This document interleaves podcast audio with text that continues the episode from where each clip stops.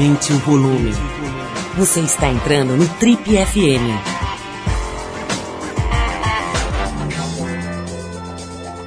Oi, eu sou o Paulo Lima e a gente está começando agora mais um Trip FM, o programa de rádio da revista Trip. Já são mais de 30 anos no rádio brasileiro. E no programa de hoje a conversa com a apresentadora, cineasta e agora também atriz de cinema, Marina Persson. A Marina que ficou muito conhecida pelos 18 anos que ela dedicou à MTV Brasil, vai relembrar, dar uma geral na primeira fase dessa emissora, que marcou toda uma geração de jovens aqui na, no, no, país. Vai falar do período em que ela ficou à frente do programa Metrópolis da TV Cultura. Vai contar, contar também como é que está a expectativa dela para estrear como diretora de longa-metragem com o filme Califórnia, que se passa aqui em São Paulo, filmado no Colégio Santa Cruz, aqui, enfim, nos anos 80, a época né, do filme. E também sobre a estreia dela como atriz de cinema. Ela vai protagonizar o filme Canção da Volta, que também tem estreia aí para os próximos meses. Conversa bem legal e divertida com a Marina Persson, que também gosta de culinária, de cozinhar. Você vai saber disso no Trip FM de hoje aqui. Bom, para começar o programa a gente vai de Russo Passopusso e a faixa Paraquedas, música que abre o disco lançado no ano passado e que leva este pomposo e divertido nome do artista Russo Passopusso. Vamos de música e a gente já volta com o Trip FM, hoje recebendo cineasta, agora atriz de cinema, Marina Persson.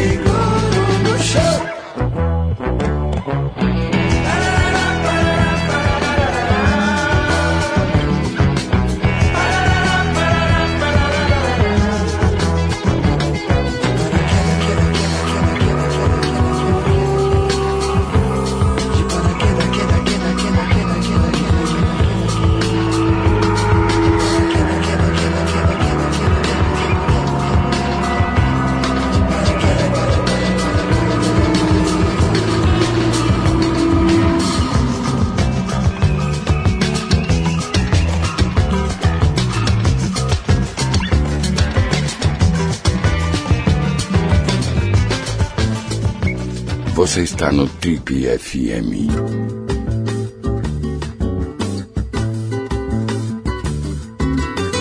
Ela é diretora, apresentadora e atriz. Se formou em cinema pela USP, ganhou destaque e notoriedade graças aos mais de 20 anos dedicados à televisão. Entre 93 e 2011, ela foi peça fundamental da primeira fase da MTV Brasil, emissora que forjou toda uma geração de jovens no país e onde ela apresentou programas lendários como Cine MTV, Top Top, Meninas Veneno, entre outros. Depois da MTV, ela apresentou uh, no Canal Brasil o programa O Papel da Vida e na TV Cultura o programa Metrópolis.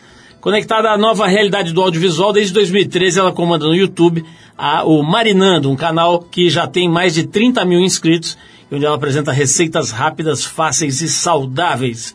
Quem acompanha a televisão, acompanha cinema, já deve ter percebido que o papo hoje aqui no Trip é com a nossa amiga e colega Marina Persson, que depois de lançar um documentário em 2007 sobre a vida e a obra do próprio pai dela, o cineasta Luiz Sérgio Persson, se prepara agora para lançar, no começo de dezembro, seu primeiro longa de ficção, o Califórnia. Marina, maior prazer de receber mais uma vez aqui no Triple FM. Você é nossa convidada assídua. Mas desde 2003 a gente não conversava pois aqui é, no programa. faz tempo. Mas eu Seja te ouço sempre. Por favor, né? Mantenha aí a nossa audiência. Sim, sim, te ouço sempre. Marina, que legal essa história do filme, né? A gente estava conversando aqui antes de começar a gravação, eu já estava encantado aqui, vi o trailer, né? Você está fazendo, então, o seu primeiro longa de ficção, né? Isso é uma epopeia. Quanto É tempo você já está nessa? Nossa, esse filme teve uma gestação bem longa, assim, porque as primeiras ideias eu tive, eu tenho um caderninho que eu anoto as coisas, e o caderno é de 2004, olha só. E eu tinha, assim, uma ideia que era fazer um filme sobre a minha geração. Eu queria muito falar sobre a minha geração, como foi ser adolescente em São Paulo nesse começo, meio aí dos anos 80 né, era uma, era uma São Paulo, era no Brasil, na verdade, né, que estava vivendo uma abertura política depois de 20 anos de ditadura. A gente tinha uma cena musical pulsante, a gente tinha as bandas de rock aparecendo, florescendo, né, a gente tinha Titãs, a gente tinha Legião. Eu lembro, a primeira vez que eu vi Legião Urbana, eu pirei, assim, falei, nossa. E também a geração que iniciou a vida sexual, que teve as primeiras experiências sexuais exatamente junto com a AIDS, né, então é, a gente é isso, a gente teve as nossas primeiras transas, assim, com esse fantasma, né? De uma doença fatal, violenta pra caramba e que estava ligada ao sexo. Então, eu queria meio que falar sobre essa experiência toda. E aí veio a, é isso, pr- primeiras então- anotações, mas até uma forma de roteiro mesmo demorou. Estamos falando de uma gestação de mais de 10 anos, então, né? é, até, exatamente, até nascer a criança. Como é que é, Marina? Pelo, pelo que dá pra sacar aqui, eu vi o trailer e li um pouquinho sobre o filme, mas é daqueles projetos que, em que você acaba peitando e fazendo tudo, né? Estava me contando que você foi pessoalmente atrás das músicas, de locação, de conseguir liberação É. do colégio, para gravar na escola e tal. Quer dizer, vira um filho mesmo, né? O Carlinhos Nada, que é nosso amigo comum, É. fala muito isso, né? Ele aceita, ele assume que os filmes são filhos, mesmo É. trata como filhos. Vira um filho mesmo, você precisa defender, você precisa lutar Exatamente. a Eu, talvez, talvez tenha sido até o, Carli- até o Carlinhos que tenha me falado essa coisa. Você tem que defender o seu filme como se fosse seu filho, entendeu? E é isso, cada obstáculo, e são muitos, né? Porque fazer um filme é um negócio super complicado, assim. Você depende de muitas coisas, muitas, muitas liberações. Você depende é, do ator querer, do ator estar bem naquele dia. Você depende do tempo, da chuva. Você depende de coisas, assim, né? Que estão até, sabe, além do humano. Então, é, é isso. Foi isso mesmo que você falou. Eu tive que batalhar cada coisa ali, não tudo, óbvio, mas assim, muitas das coisas que eu queria e eu fazia questão, você tem que botar a sua força pessoal ali, sabe? Não adianta você delegar. E o roteiro, Marina, você mesma que escreveu, como é que é? Você, você fez tudo no filme? Então, eu- o- as primeiras ideias, eu, é, a gente, eu, eu, eu tinha uma, uma coisa com umas amigas minhas que estudaram comigo no colégio. A gente, durante um ano, a gente se reuniu uma vez por semana e tendo mil, mil ideias. É, e revendo agenda, lembrando de história. Então, sei lá, aquilo virou um grande caldo, mas ele não tinha uma forma de roteiro. A primeira versão do roteiro, quem escreveu foi a Mariana Veríssimo.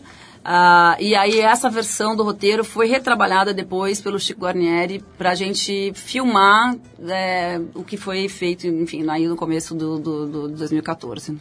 Agora, vo- você está trabalhando nesse filme com o teu marido, né? Tem esse detalhe também, Ele é né? meu produtor, é. Como é que é, como é que essa, como é que funcionou isso daí, né? Tem gente que se dá super bem trabalhando com marido, com esposa, com, enfim, com, com familiares e tem gente que não pode nem pensar nessa hipótese, né? Olha, eu me dou bem, me dou super bem. Até porque a gente não faz só coisas juntos. Eu acho que se a gente fizesse tudo junto, talvez não desse certo. Mas a gente tem alguns projetos em que a gente trabalha em comum, né? E aí, tem o, o bom é que você é, consegue resolver muita coisa porque você tem muito tempo com aquela pessoa para falar sobre o assunto, você fica muito absorvido e às vezes é isso, é o assunto do dia e da noite, nananã. O ruim é que quando você quer desligar é difícil, porque você lembra de um negócio, a pessoa tá ali na sua frente, aí você fala, não, tá na hora de falar de outra coisa, mas assim, é irresistível, você fala, não, mas tá lembrando aquele negócio lá, a gente quer precisa resolver. Então é isso, você tem que equilibrar. E tem uma hora que a gente realmente olha para a cara do outro e fala assim, vamos falar de outra coisa, vamos juntar fora, vamos, vamos esquecer que a gente está fazendo esse filme ou esses filmes vamos, vamos, sabe, via, né? Desligar. E, mas a gente consegue. E a gente se dá bem, a gente, a gente é muito complementar, eu acho. Marina, com as leis de apoio e tal, parece que. Parece não, né? O cinema brasileiro se desenvolveu muito nos últimos anos, criou-se mesmo uma indústria, né? Não é exatamente Hollywood, mas a gente tem já hoje uma indústria, tem essas comédias. Bom, comparando, comparando quando eu me formei em cinema, que lá em, por, por, isso que eu fui trabalhar em MTV, aliás, porque não, eu me formei em cinema e eu não tinha Mercado, filmes, né? exato. Sim. Então, mas com, com, essa facilidade toda, a gente vê também, a gente entrevista muita gente que produz cinema aqui, e tem o drama das salas, né? Ninguém consegue passar o Exatamente. filme, né?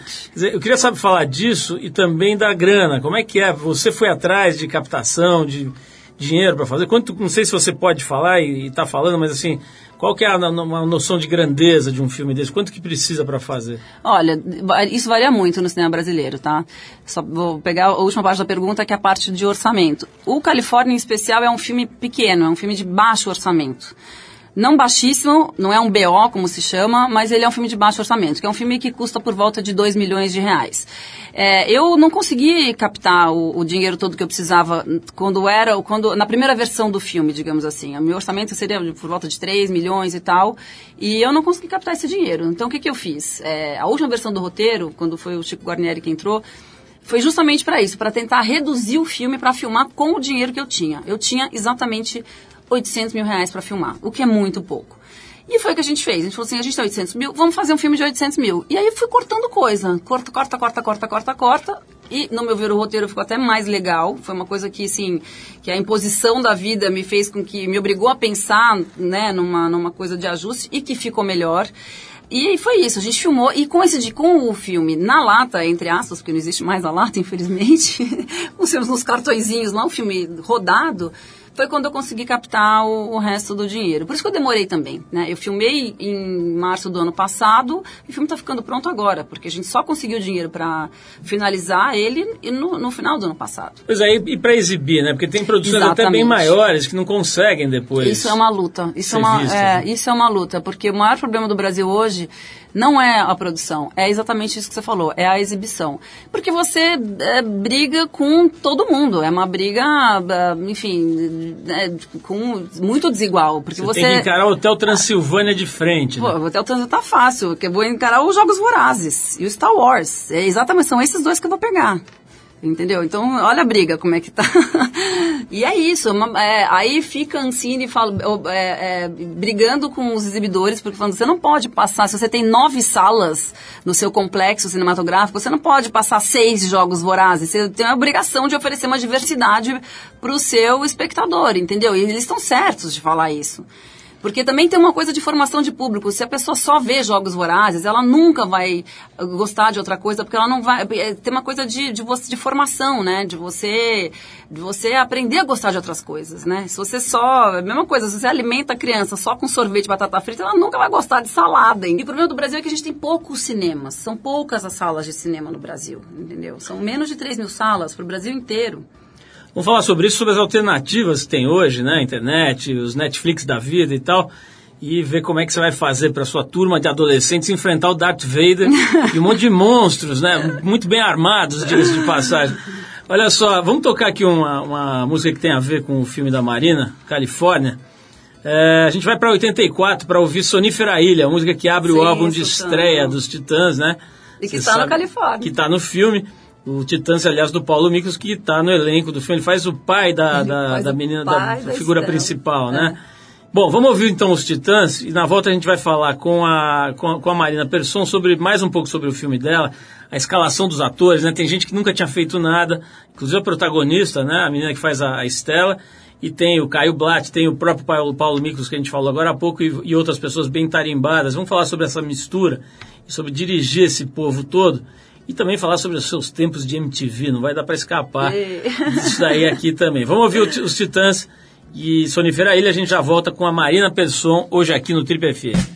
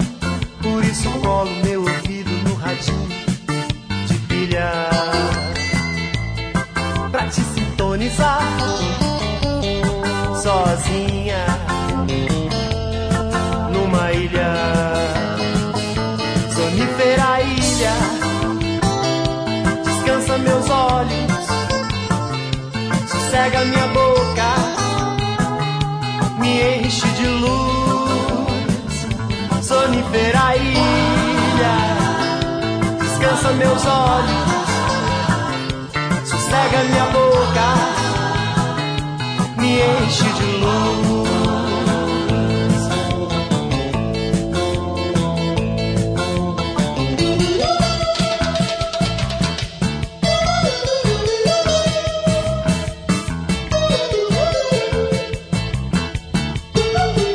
Não posso mais viver assim ao seu ladinho, por isso colo meu ouvido no ratinho de pilha pra te sintonizar sozinha numa ilha. Sonífera ilha. Descansa meus olhos. Sossega minha boca. Me enche de luz. Sonífera ilha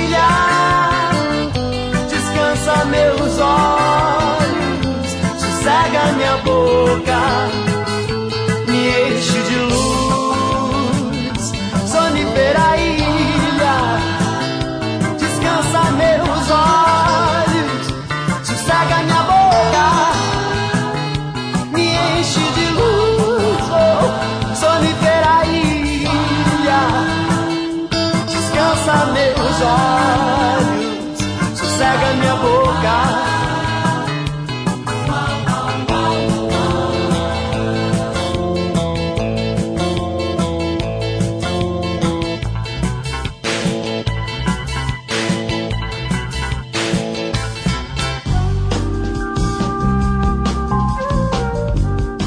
Legal, pessoal, estamos hoje recebendo aqui no nosso Trip FM a Marina Persson, que é jornalista, cineasta e apresentadora também, né, Marina? Você teve uma longa carreira, né? tem uma longa carreira como apresentadora. Agora, mais recentemente, estava no Metrópolis, né? Mas você fez a sua carreira, a parte mais longeva aí na MTV, né? Exatamente. Como é que é? Dá muita saudade dessa época? Você é do tipo que vira a página, nem lembra mais. Como é que é a tua relação com esse período? Cara, não, eu meio, eu sim, eu, eu gosto muito da, de olhar para trás e ver que o que a gente fazia naquela época ali era legal e fazia sentido. A gente teve agora uma reunião recente dos 25 anos da MTV Brasil.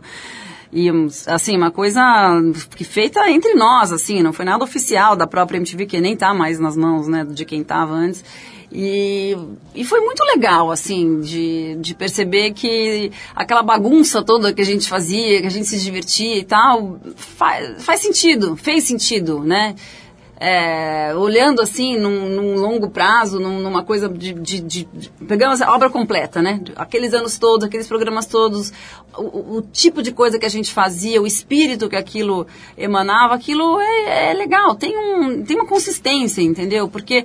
Acho que na época que a gente estava lá, acho que todo mundo, quando estava fazendo, não tinha essa noção. A gente fazia, simplesmente se divertia e achava legal e maneiro e puta que bacana. Quando a MTV Brasil fechou, né, a antiga MTV Brasil, quando teve aquela coisa de a grande festa que, enfim, que a gente fez, minha MTV, né, os ex-VJs iam lá para falar dos programas que tinham feito, eu já tinha tido um pouco essa noção, sabe, de que, cara, o que a gente fazia era muito legal. Né, aquele jeito de fazer TV, que era jovens fazendo coisas que, né, ousadas, e podia falar palavrão, e podia, sei lá, podia, podia fazer, a gente fazia umas coisas que não se, não se fazia na televisão e não se faz até hoje, entendeu? Era um pouco que a internet, o papel da internet hoje, eu acho que era preenchido. Né, a MTV fazia coisas que hoje só, acho que só na internet que se faz. O Canal Brasil acho que faz um pouquinho também, nos programas, sabe? Essas ideias meio malucas e. Ai, fazer, sei lá, um programa de entrevista com um gordo, entendeu? Um punk, que fica falando palavrão, e que não tem papas na língua, que vai lá, sabe? Esse tipo de coisa só na MTV Brasil. Agora, você que sempre se manteve perto do, da chamada cultura, né? Tem um pouco de dificuldade desse negócio de, de explicar o que, que é cultura e o que, que não é cultura, mas enfim, você que teve aí, digamos, mais próximo da cultura consagrada e tal, agora passou uma boa temporada apresentando o Metrópolis, né? É. Junto com o Cunha Júnior, com quem e mais? Com a Didi. Com a Didi, Couto, né? É. Como é que foi essa, essa temporada lá, Marina? Esse, como é que é esse tipo de trabalho? Bem diferente, né, do que se fazia na MTV. Foi louco, eu passei para maturidade, né? Porque é isso, eu falava para jovens, o público-alvo da MTV Brasil era jovens de 12 a 35 anos e da cultura exatamente meio que a partir disso, né? Assim, são pessoas, claro que tem os jovens também, mas o grosso ali da TV Cultura é, do, da audiência são pessoas que já têm né, um, um, outro tipo de linguagem, que esperam uma outra coisa de um programa de televisão e tal. Claro que é, quando eu fui para lá, eles, eles queriam que eu levasse um pouco também essa, a, a minha bagagem da MTV, que era essa informalidade, esse jeito de conversar com as pessoas, que é como se estivesse na, na própria sala de casa, entendeu? Que, que, é um, que é um jeito que eu tenho comigo por causa da MTV, né? A minha, minha escola minha formação de, de TV foi toda na MTV. É, mas era outro público, totalmente. E, mas era um programa, é um programa muito legal, né? É um programa que tem uma antena, assim, para tudo que está acontecendo é, em termos de cultura. E aí eu também tomei contato com coisas que na, na própria MTV eu não tinha, né? Música na MTV era só rock e pop.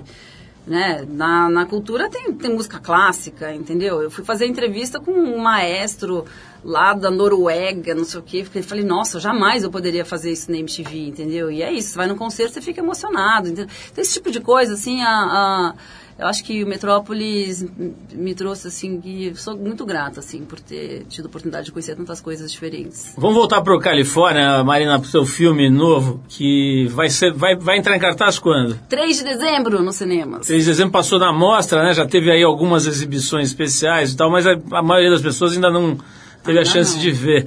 É, primeiro conta um pouquinho assim, basicamente qual é a história para quem está, enfim, ouvindo a gente aí não tem noção do que do que você conta nesse filme. É sempre pedir para um diretor dar o resumo do filme é sempre a pergunta mais difícil, é. por incrível que pareça. Mas enfim, é basicamente um filme sobre adolescentes em São Paulo nos anos 80, focado nessa na história dessa menina da Estela. É, cujo grande sonho é ir viajar para a Califórnia para viajar para enfim para ficar com o tio dela que mora lá que já mora lá há um tempo e é isso, as vésperas. Como a gente estava falando, né? Sabe que para Califórnia era um projeto, né? Então, nos anos 80, hoje as pessoas talvez não tenham essa noção, né? Mas, mas nos anos 80, viajar para fora do, do, Brasil era uma aventura e era um negócio que você tinha que planejar muito, era muito caro, né? Era muito diferente. Tinha que fazer um business plan, né? Tinha, exatamente. tinha que fazer negócio com os pais. Tanto que a Estela faz esse, essa, esse negócio com os pais dela, né? Ela fala: não quero festa de 15 anos, o meu sonho é viajar para a Califórnia para ficar com meu tio Carlos. E esse é o grande plano da vida dela, é isso que ela quer fazer. Nós vamos falar, a gente, eu falei que a gente ia falar disso nesse bloco, acabou não falando, que é sobre a direção de atores, não só a direção, mas a formação do, do chamado casting, né? É. Assim, a escolha das é pessoas. super importante. Vamos falar um pouco disso, mas antes a gente vai para uma banda da Austrália agora, chamada Cat Empire, a faixa Call Me Home, de um álbum que se, que se chama Cinema, de 2010. Vamos então de música da Austrália, depois a gente volta com a Marina Persson para saber como é que ela fez para escalar esse time, né? Tem gente que nunca tinha feito nada, gente bastante experiente. Vamos ver se só a gente já volta com a Marina Persson hoje aqui no Trip FM.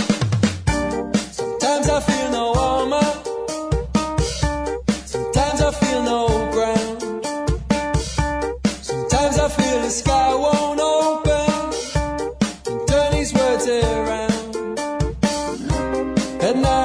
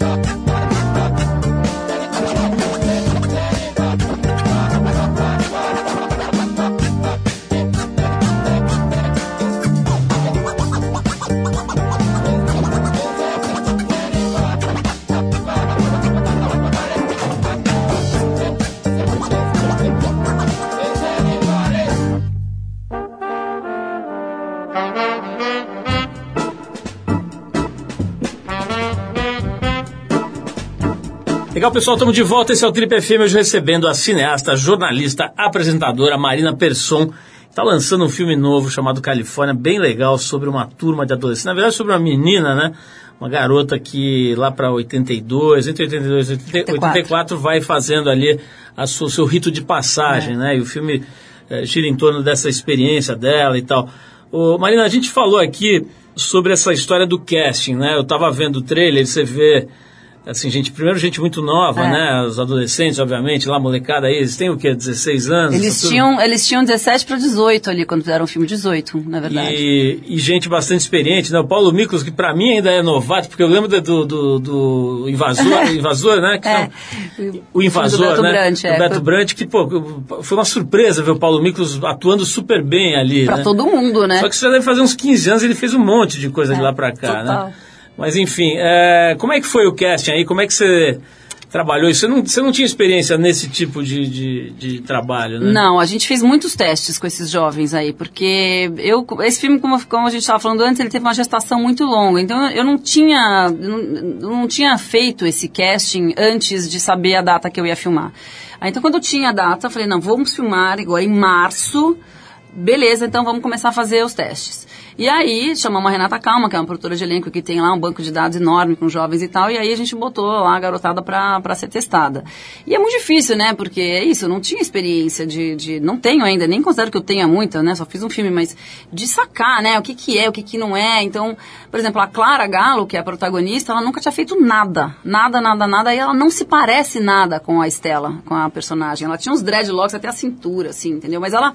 Quando ela fez o teste, eu fiquei intrigada com aquela menina. Eu falei, gente, essa menina parece que tem uma coisa que ela precisa falar, mas ela não consegue falar, sabe? Então, ela tinha um poder ali, uma coisa que parecia que ela ia explodir, estava sempre, né?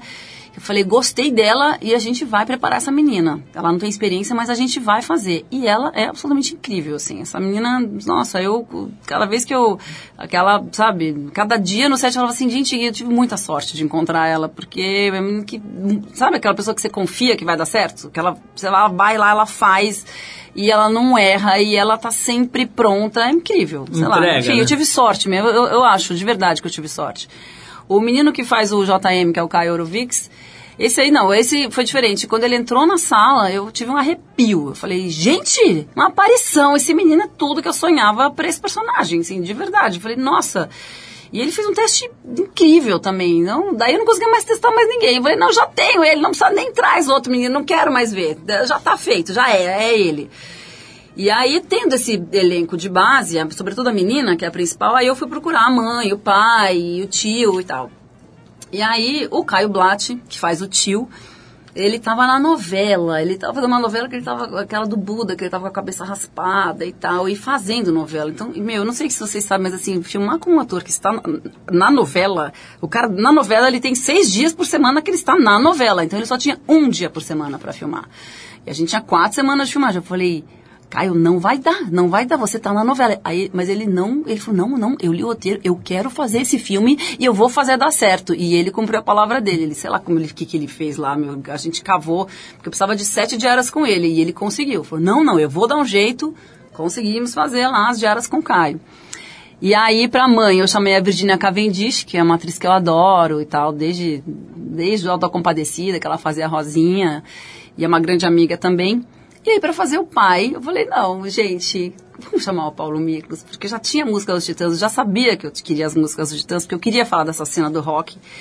E aí, fazer o convite pra ele, assim, toda receosa. Falei, não, Paulo, sabe o que, que é? Eu gosto tanto de você, mas assim, é um pai careta, não sei se você vai querer e tal. E ele achou uma barata, né? Porque o Paulo, assim, coisa que ele menos tem na personalidade dele é a caretice. Mas ele, ele achou super engraçado. Vamos fazer um pai autoritário, fazer ele bem bravo. Falei, então vamos, Paulo, faz ele bem bravo. É, Foi uma barata trabalhar com ele. Agora, legal é imaginar, Marina, que você, obviamente, tem toda a tua bagagem, até a história do teu pai, enfim, tudo que você já viu, fez e, e, e participou de cinema. Mas o fato é que o teu primeiro filme, né? Você estava segura? Você sabia que você ia saber fazer? Nada, imagina.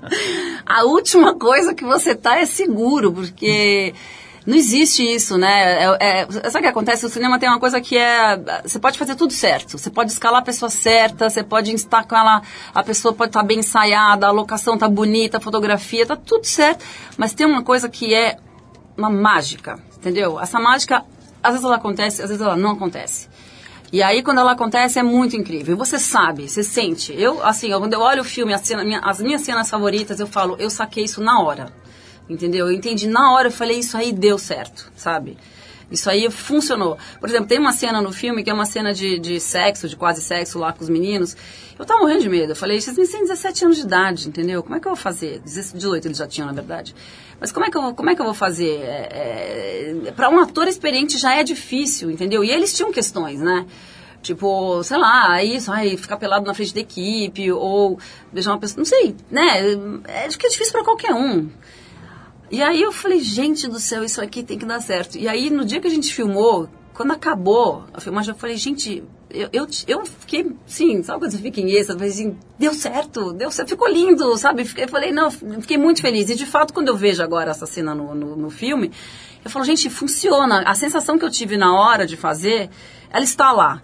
Então, isso que eu tô falando, essa mágica, ela é uma coisa que você não, não controla, entendeu? Mariana, vamos falar um pouquinho de você como atriz. Ah, né? Você Deus. vai fazer agora um filme como, como protagonista, Eu é já isso? fiz, Já né? fez, Já, né? já rodei. vai lançar também. Já lançar. Canção da Volta. Vamos saber disso aí. Mas antes a gente vai voltar para a década de 80 para ouvir Joy Division e o clássico, o clássico deles, Love Will Tear Us Apart. E depois, essa música tá no filme, não? Sensacional, essa não, Não, a né? Transmission. Mas eu até quase botei, ela foi por pouco que ela não entrou. Bom, é da época, com certeza, Nossa, né? podia estar. E depois da música a gente vai saber como é que a Marina Persson está se preparando para essa experiência aí de ser vista, analisada, criticada, observada, elogiada como atriz principal de um filme. Vamos no Joy Division, a gente já volta com mais Marina Persson hoje aqui no Trip FM.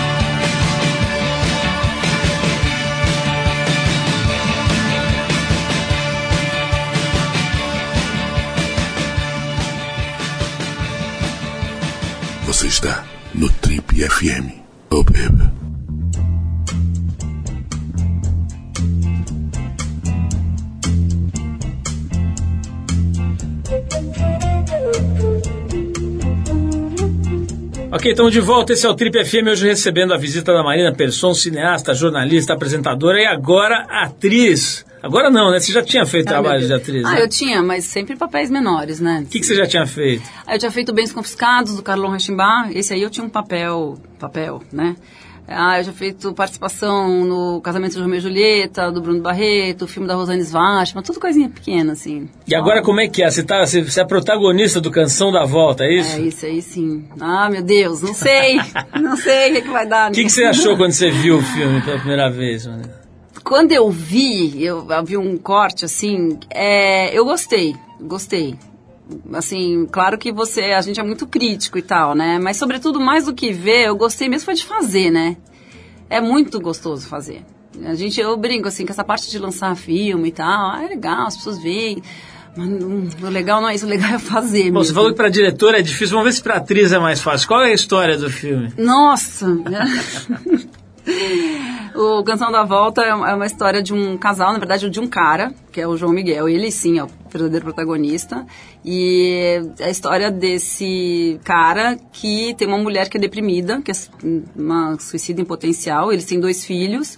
E aí o filme começa com ela voltando para casa depois de mais uma tentativa de suicídio. Então é um outro clima, você vê que pela sua cara já vê, é um filme, é, ele é mais, mas ele não é um filme pesado, ele começa com essa com essa história assim que é mais heavy metal, mas ele não é não é um filme ah, depressivo. Que nem foi a preparação? disso. Você fez um bungee jump? Nossa. Saltou de paraquedas? Como é que foi? Não, eu fiz uma preparação com um cara, com o Victor Mendes, que era. Não, era isso, sala de ensaio e acessando as emoções mais loucas, assim, entendeu? Você vai. Essa é uma experiência que você nunca, nunca tinha tido. Não, nunca tinha tido. Assim, com, de fazer uma personagem que você tem que, de fato, construir. É uma personagem que, né, na linguagem do cinema, a gente chama de curva, né? Tem, tem curvas, porque ela vai, ela sobe, ela desce, ela muda, é, né? Que ela não tem só um, uma dimensão. Foi a primeira vez. E é uma experiência muito, muito foi, foi muito intenso pra mim, assim, sobretudo tra trabalhar com o João Miguel, que é um puta ator experiente pra caramba. O João tem, sei lá, 30 filmes no currículo, uma coisa assim, né? Ele, ele tem muita experiência, é um grande ator e é um ator muito intenso também, né? O João é um cara que é isso, ele tipo ele não é esses atores que fazem, conseguem fazer três coisas ao mesmo tempo. Ele faz uma coisa, mas também ele vai ali, sabe, aquele cara que, uh, vai fundo. E eu, quando falo, ah, eu tenho muita dificuldade quando falo assim, ah, agora é atriz. Eu não sei se eu sou atriz, entendeu? Eu tenho muito respeito pela profissão do ator, pelo ofício do ator para dizer que eu sou atriz. Eu não acho que eu sou, não sou uma atriz que, ah, pega qualquer coisa e faz. Eu não pego qualquer coisa e faço porque eu não sei fazer isso, entendeu? Eu fiz esse papel porque eu tive uma oportunidade de fazer uma mega de uma imersão, uma mega de uma preparação. Tive um super parceiro de cena, que foi o João Miguel. Mas é, eu acho que é, é uma experiência que cada uma é uma e tem que, né, no meu caso, assim, você tem que avaliar com muito cuidado, assim, para ver se não faço bobagem, entendeu? Mas você Porque- sai se sentindo mais confiante para um outro trabalho, por exemplo? De atriz? É. Não. Ao contrário. Porque eu sabendo a dificuldade que é para fazer, e eu, eu gosto do resultado, eu gostei, eu gostei de me ver, não é que eu falo, ai, que vergonha, não. Eu acho que sim, eu gostei. Então, a responsabilidade de você fazer um negócio que, sabe, que, que dê certo é muito grande, assim. Eu não quero, sabe, não.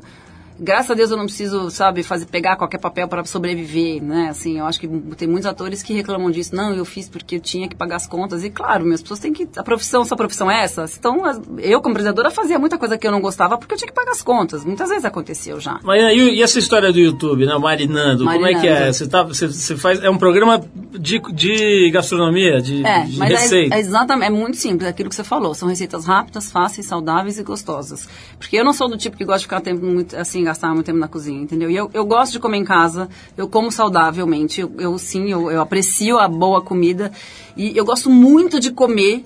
Acho que cada refeição tem que ser gostosa, sabe? Assim, eu acho horrível uma. Sabe quando você come só por comer? Eu acho um, um desperdício, né? Uma oportunidade desperdiçada de você. Então eu, eu, eu, falei, ah, eu acho que é isso. A gente queria fazer uma coisa pra internet. Eu não queria repetir coisas que eu já tinha feito, tipo, ah, vamos falar de cinema, vamos falar de. Não, de música. Não, eu já faço isso, já tem na rádio, já teve tantos anos de MTV, de televisão para falando de cinema e de música. Vamos fazer uma outra coisa. E aí os meninos lá da produtora que inventaram isso. Não, pô, faz aquelas suas receitas aí, você faz tão bem, essa coisa é rápido, você abre a geladeira, tu, quando você vê tem uma comidinha pronta, vamos fazer isso na, na internet, que isso é uma coisa que, que as pessoas podem gostar. E são receitas vegetarianas também, né? Apesar de eu não ser vegetariana, eu, eu, a gente, eu acho que a gente já come carne demais, né, na vida. A gente, eu acho que tem muito estímulo já, não precisa mais uma coisa estimulando a pessoa a comer carne. Ô Marina, você com essa experiência toda aí de televisão, MTV, agora cinema e, e apresentadora em programas jornalísticos e tal, evidentemente é uma pessoa que tem uma posição privilegiada para olhar o, essa loucurada toda que está acontecendo com a mídia, né? Essa, essa reversão aí de, de, de alguns paradigmas e, enfim, criação de novos. É, você está tendo experiência agora no YouTube, né? Como é que você tá? O que, que você acha? Para onde você acha que vai essa loucura toda? Você tem algum palpite? Cara, não, eu acho que quem tiver algum palpite tá enganado, porque acho que ninguém sabe. Não tem como você saber, na verdade. Porque acho que as pessoas, a gente está aprendendo a, a né, a fazer novas formas de, de jornalismo, por exemplo, entendeu? É isso. O que eu vejo em relação ao jornalismo em si, eu acho isso, eu acho que quem, quem diz que sabe para onde vai não está sabendo o que está falando, porque é muito difícil. Que, como, é que, como é que você faz? As pessoas não querem mais pagar por informação, mas ao mesmo tempo a gente precisa de informação idônea, né, séria. Esse dinheiro tem que sair de algum lugar, entendeu? Como é que você. Para você fazer uma reportagem séria sobre alguma coisa investigativa, você, isso leva um tempo, né? E esse tempo custa dinheiro, né? E a gente não quer pagar, porque está tudo ali. Tá tudo de graça na internet. Mas só que isso de graça não é de graça. Isso que a gente tem que também entender. Então, como é que faz? Como é que fecha essa conta? Essa, essa equação, cara, eu não sei. Marina, pra gente fechar aqui, você sempre, enfim, foi conhecida por se posicionar, por ter opiniões bastante marcadas e claras, aí não, não se furtar a dizer o que pensa e tal. Vou te fazer uma pergunta fácil pra gente fechar aqui. Pra onde tá indo o Brasil, Marina? Como Nossa. é que você acha que tá? Que, qual que é a tua avaliação desse cenário de hoje. É. Você que acabou de mergulhar nesse cenário de 84, né, um cenário de abertura, de volta para a democracia, é louco, né? né? Onde a gente está aí, Maria? Então, eu estava falando isso, nas minhas pesquisas para o Califórnia, eu estava vendo lá imagens das, dire... das diretas já, né? E você via assim, Brizola, Lula, FHC, todos do mesmo lado da bancada. Tava todo mundo lá querendo um bem comum do Brasil, que é a democracia. E a Fafá no meio. E a Fafá, e a, e a Bruna Lombardi, e o Richelli, os, os, os Mar Santos, os artistas todos, né? O Chico Buarque. É, tava todo mundo ali, né? Era uma coisa que a gente tinha... Uh, tinha uma união, né? Hoje em dia o que eu vejo é uma confusão danada, né? Assim, acho que está tudo muito confuso, muito perdido. Eu tem um prefeito como Haddad que faz ciclovia, que bota ônibus na rua, que, que sabe, que faz uma transforma, que transforma a cidade de um jeito para o, o cidadão, né? Quer dizer, que, que abre a Paulista para pedestre. E, e aí, Uh, aí você vê, pô, Haddad tem a pior avaliação. Eu não sei, eu acho muito louco isso, entendeu? Acho muito louco que, que um prefeito como, como o Haddad tenha a pior avaliação de, de todos os tempos. É, não sei para onde vai. Eu, acho, eu, eu, me sinto muito deslocada, sabe, tentando responder a sua pergunta. Eu estou um pouco perdida nesse sentido. então, para a gente te orientar, Marina, vamos tocar aqui um Beach Boys, que eu acho que você vai gostar, que é de 65 essa música, você não tinha nem nascido ainda mas é um som considerado assim, é engraçado, na né? Beat Boys você sabe pô, provavelmente melhor do que eu, que com o tempo, né, foi sendo entendido, né, no, na, na, época tinha uma coisa assim meio de uma disputa com os Beatles, mas é, logo foi considerado uma coisa secundária, mais infantil até, e de repente com o tempo foi se percebendo, né, a qualidade a dos arranjos, a genialidade do Brian Wilson. E, aliás, agora tem esse, esse documentário, The Wrecking Crew, não sei se você já viu. Não. Que é genial, acho que está no, no Netflix, que é a história dos músicos de, de estúdio nos Estados Unidos, que durante uma determinada época fizeram as obras mais incríveis da maior variedade e diversidade de artistas. Eram esses caras que faziam aquelas coisas todas ficarem geniais. Inclusive, eram os caras que executavam os arranjos geniais do Brian Wilson. Mas enfim, é, vamos encerrar o papo com a Marina, com a Marina Persson tocando aqui California Girls, do disco Summer Days, de 1965, dos Beach Boys. Marina, boa sorte aí pro filme, pros oh, filmes, né? É. Os dois filmes, é. o filme que você está dirigindo. e o filme que você está atuando também. E chamar a galera para ver o Califórnia a partir de 3 de dezembro nos cinemas, que é muito, essa primeira semana é muito importante, que o filme brasileiro, você sabe que ele só vai para a segunda se tem público na primeira. Então é, daqui tem a alguns dias, logo. né? Daqui a alguns dias aí, todo mundo fica atento pro lançamento do Califórnia. Vamos ver as salas aí em que ele vai estar para a gente prestigiar e assistir o primeiro filme de ficção, né? O Uhum. primeiro longa de ficção da Marina Persson. Marina, obrigado mais uma vez. Obrigada a vocês. Parabéns aí pela tua história, tua trajetória, teu jeito simpático e inteligente de atuar. E a gente vai então com Beach Boys. Vamos lá.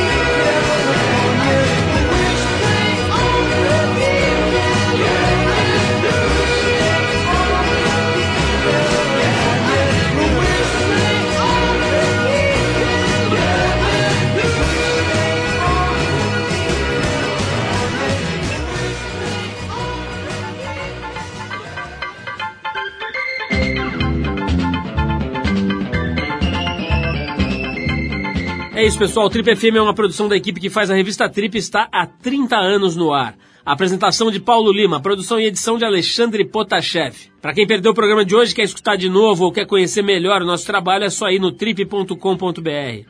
Lá você vai encontrar um arquivo com centenas de entrevistas feitas por nós aqui nos últimos 14 anos.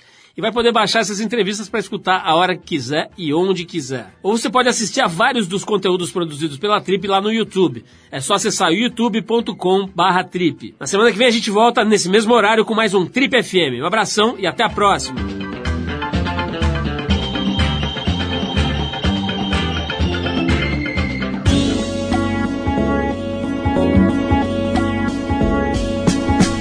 Você ouviu Trip FM.